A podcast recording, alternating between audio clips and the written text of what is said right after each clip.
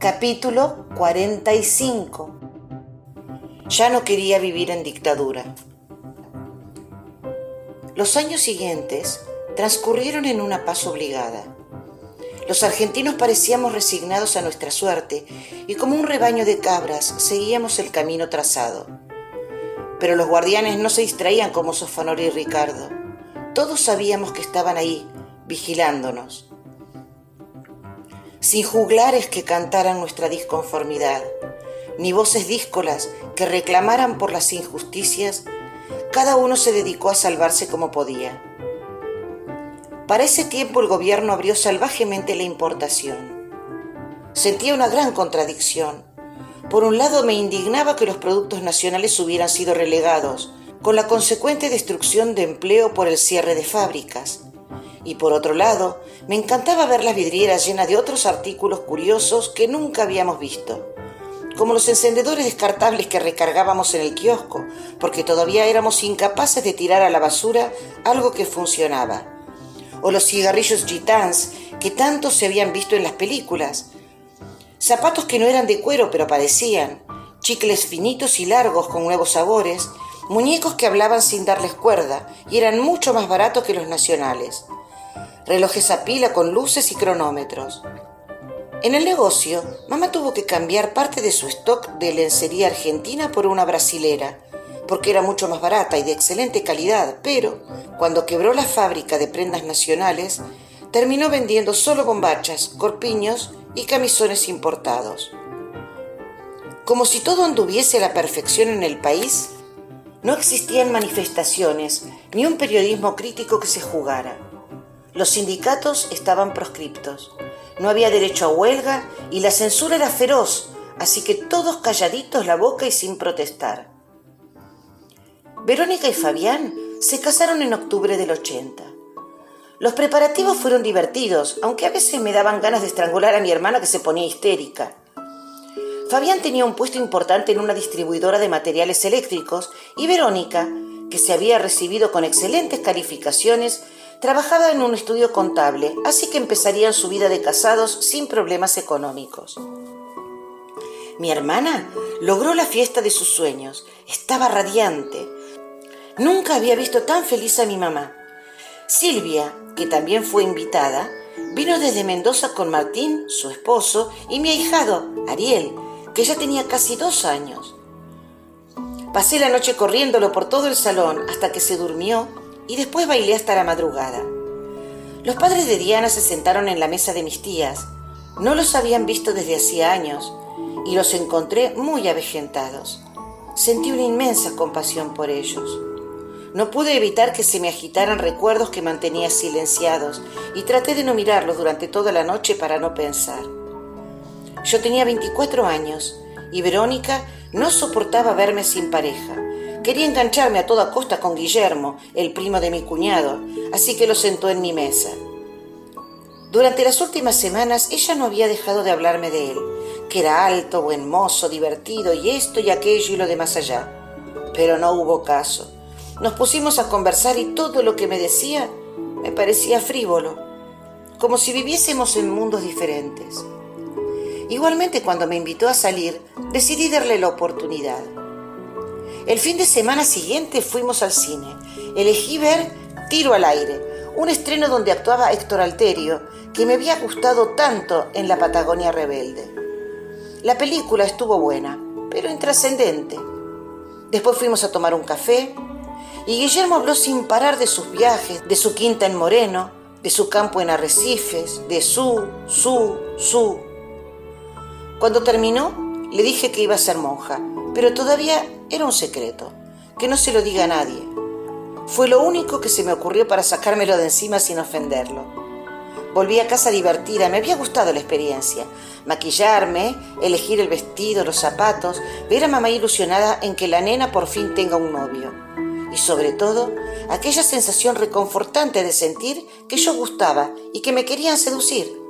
Sin embargo, esa noche concluí que difícilmente iba a encontrar un hombre que compartiera los sentimientos que hervían clandestinos, detrás de mi cara de nada, a la espera de volver a vivir. Los chicos se fueron de luna de miel a Sudáfrica. Estaba de moda y era más barato que ir a cualquier lugar de la Argentina. Cuando regresaron, los fuimos a buscar al aeropuerto. Nos quedamos pasmadas al ver bajar a los pasajeros cargando miles de bultos. Parecían mudanzas. Televisores, equipos de audio, cajas con juguetes gigantes. Y vaya uno a saber lo que traerían en las valijas. Era tan barato todo en el extranjero y la gente compraba tantas cosas que se hizo famosa la expresión argentina. Deme dos. Mi hermana no se quedó atrás. Nos llenó de obsequios y compró de todo para su casa nueva. Pero el mejor de los regalos no lo conocían ni ellos mismos. Traían a Merceditas en la panza. Al llegar los llevamos a su nuevo hogar en Almagro, donde junto a los padres de Fabián habíamos organizado la bienvenida. Era un departamento muy chico, un pañuelito, decía mi mamá, y de una construcción bastante ordinaria, pero era de ellos y lo tenían casi todo pagado. Por suerte, sacaron a tiempo el dinero de la entidad bancaria para comprarlo, porque al año siguiente, junto a otras 36 compañías, la financiera cerró quedándose con todos los ahorros de la gente. Cuando hicieron público el embarazo, yo tenía tanta ansiedad de amar que me aboqué a cuidar a mi hermana y acompañarla en todo lo que podía. Los meses transcurrieron sin sobresaltos. La beba creció adecuadamente como decían los libros. Aunque Verónica estaba dolorida, se la veía exultante. Yo me morí de amor desde que esa bebita se asomó a mi vida y se convirtió en el sentido de mi esperanza. A comienzo del 82, la crisis económica empezó a afectar seriamente el negocio de mamá. Desde su apertura, ella firmaba pagarés para comprar la colección de ropa de estación, hipotecando todo lo que tenía y cuando llegaba el final de temporada luego de las liquidaciones, levantaba las deudas y se quedaba con importantes ganancias. Pero ese año no fue así.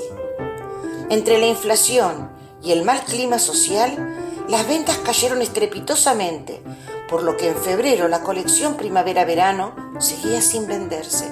Mi madre me repetía que iba a perderlo todo y ya no sabía cómo tranquilizarla, porque tenía razón.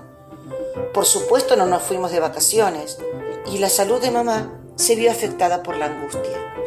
Recrudeció su asma y comenzó a tener problemas de presión y diabetes. Al final las cuentas cerraron muy ajustadamente, pero el negocio quedó lleno de clavos que no se lo pudimos vender a nadie.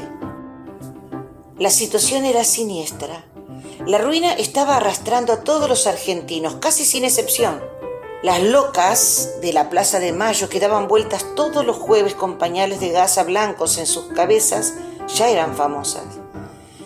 Se estaba cayendo la mordaza y la gente comenzaba a saber la verdad sobre el terrorismo de Estado. El 30 de marzo, la CGT de Saúl Ubaldini, que estaba fuertemente enfrentada con la dictadura militar, convocó a una marcha nacional bajo el lema Paz, Pan y Trabajo. Volanteaban la ciudad, pegaban afiches. Los periodistas repetían que la manifestación estaba totalmente prohibida. Pero yo quería ir, necesitaba deshogar toda mi bronca. Le pedí a Nora que me acompañe y mamá le sugirió a Fabián que venga con nosotras para cuidarnos. Así que nos pusimos de acuerdo y ese martes nos juntamos en casa los tres. Como nunca, el gobierno había armado un mega dispositivo para evitar que la gente llegue a las puertas de la Casa Rosada. Durante toda la tarde, en la televisión, mostraban los tanques, los helicópteros, la caballería y la policía en la calle limitando el tránsito en el centro, con la intención de amedrentar al pueblo para que no se movilice. Habían cortado el puente Puyredón con carros de asalto y un fuerte cordón policial pero la rebelión era imposible de frenar. Mamá estaba muy asustada, se le notaba en la mirada, pero como siempre decidió disimular y no meterse en mis decisiones. Mi hermana se quedó acompañándola en casa con Merceditas y Fabián, mi amiga Nora y yo partimos hacia la marcha. Los compañeros de trabajo de mi cuñado que estaban en el sindicato le habían dicho que no debíamos vestirnos como para una movilización porque no nos iban a dejar acercar al centro. Nos bajamos del colectivo en Callao y Corrientes, Nora y yo bien maquilladas, con calzado de tacos bajos por si teníamos que correr y pantalón de vestir. como para ir a tomar el té, y Fabián con los zapatos lustrados y un ataché viejo de oficinista. En la esquina, como monumentos a la iniquidad, hombres uniformados mostraban sus armas y sus cascos. Había mucha gente, no tenían banderas ni distinciones de partidos. Todos se veían distraídos, como pendientes de sus propios asuntos. Reconocí a Samba Kipildor, que conversaba en la puerta de un bar con una pareja de la que no pude recordar sus nombres, pero también eran músicos. Nos pusimos a mirar la vidriera en una disquería para disimular. La policía había cortado el tránsito en la avenida. Algunos les pedían documentos y los requisaban. La consigna era llegar a la Plaza de Mayo como sea. Teníamos miedo y entusiasmo. La ansiedad de gritar iba creciendo en mi garganta. Me sentía joven, fuerte, despechada pero no desalmada. De pronto, las individualidades comenzaron a moverse. Como imanes nos atrajimos unos a otros. Formamos un río que se alimentaba con los trabajadores, oficinistas y vecinos que salían de los edificios y avanzamos por la vereda. Cruzamos la 9 de julio y seguimos por Diagonal Norte. La gente no se miraba. El paso silencioso se fue transformando en marcha. Alguien rompió el cerco y se ganó el asfalto. Entonces el silencio estalló en un grito. Se va a acabar, se va a acabar la dictadura militar. Yo sentí que lo habíamos logrado, no nos iban a detener. Solo quedaba avanzar y gritar hasta llegar a la plaza de Perón la de las madres, la de los trabajadores. Encimados, sentí el contacto de mi pueblo en los brazos, en la espalda, como un solo cuerpo. Por primera vez en años no estaba solo. Desde mis entrañas doloridas el llanto arremetió hasta mi garganta y cantó hasta romper mi voz. Necesitaba gritar para purgar toda mi furia. De los balcones y azoteas llovían panfletos y se oían aplausos. Un grupo empezó a cantar la marcha peronista.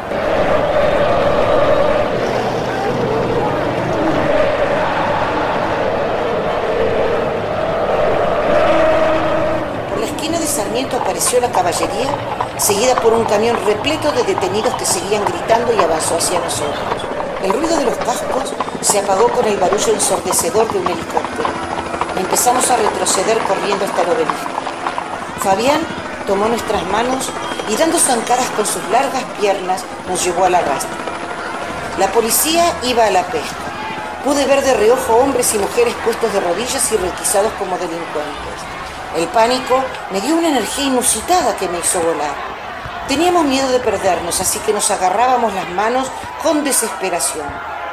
Atrás de mí los cascos, el soplido del aliento de un caballo. Me encogí esperando lo peor, pero el policía no me eligió.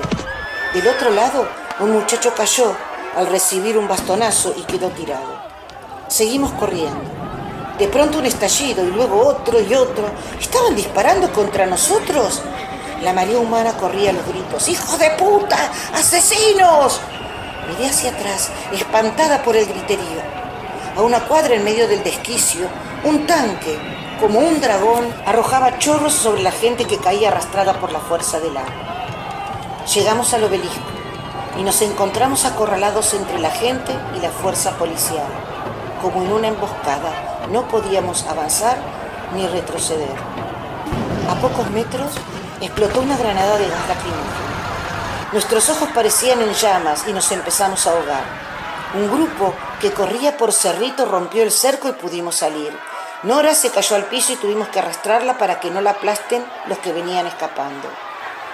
Casi en la esquina de Corrientes y Libertad, Fabián pudo ver un edificio de departamentos con la puerta abierta. El ascensor estaba en el piso alto, así que empezamos a correr por las escaleras hacia arriba. Atrás, alguien nos seguía, corriendo también, Retumbaban sus pisadas entre las paredes de mármol. ¿Cuántos pisos? Miles. Hasta el final. La puerta decía portería. Golpeamos. El hombre pequeño abrió y sin decir nada nos hizo entrar. Entre el gas ardiente y las escaleras apenas podíamos respirar. En segundos golpearon la puerta. Me salió un grito gutural, mil imágenes espantosas pasaron frente a mí. El portero vio por la mirilla. Nos miró pensativo y después de unos interminables segundos abrió. Un muchacho ahogado y lloroso, asustado igual que nosotros, pedía refugio. El departamento era ínfimo, no tenía ventana, sino un pequeño ventiluz del que solo se veía el cielo rojo de sangre y atardecer. Nos sentamos en la cama, el único mueble que había en ese cuartucho indigno. Ninguno hablaba. Los cuatro frotábamos nuestros ojos con desesperación. Entonces el portero sacó de su heladera una Coca-Cola, la volcó en un trapo y nos indicó que nos limpiásemos la cara. Luego nos dio un vaso de leche a cada uno. No le preguntamos nada, pero nos dimos cuenta de que tenía experiencia, que en ese momento lo movía algo más que la solidaridad. Me preocupaba mi mamá. Seguramente estaría viendo los sucesos en la tele y podía descomponerse del susto. Eran casi las ocho de la noche. Todavía seguíamos sentados en una cama con dos desconocidos cuando el tumulto de la calle desapareció y el silencio entró por el ventanuco del cuarto. Ya era el momento de partir. Nos pusimos de pie y antes de irnos abracé a ese hombre que se había jugado por nosotros, mi primer ángel en mucho tiempo.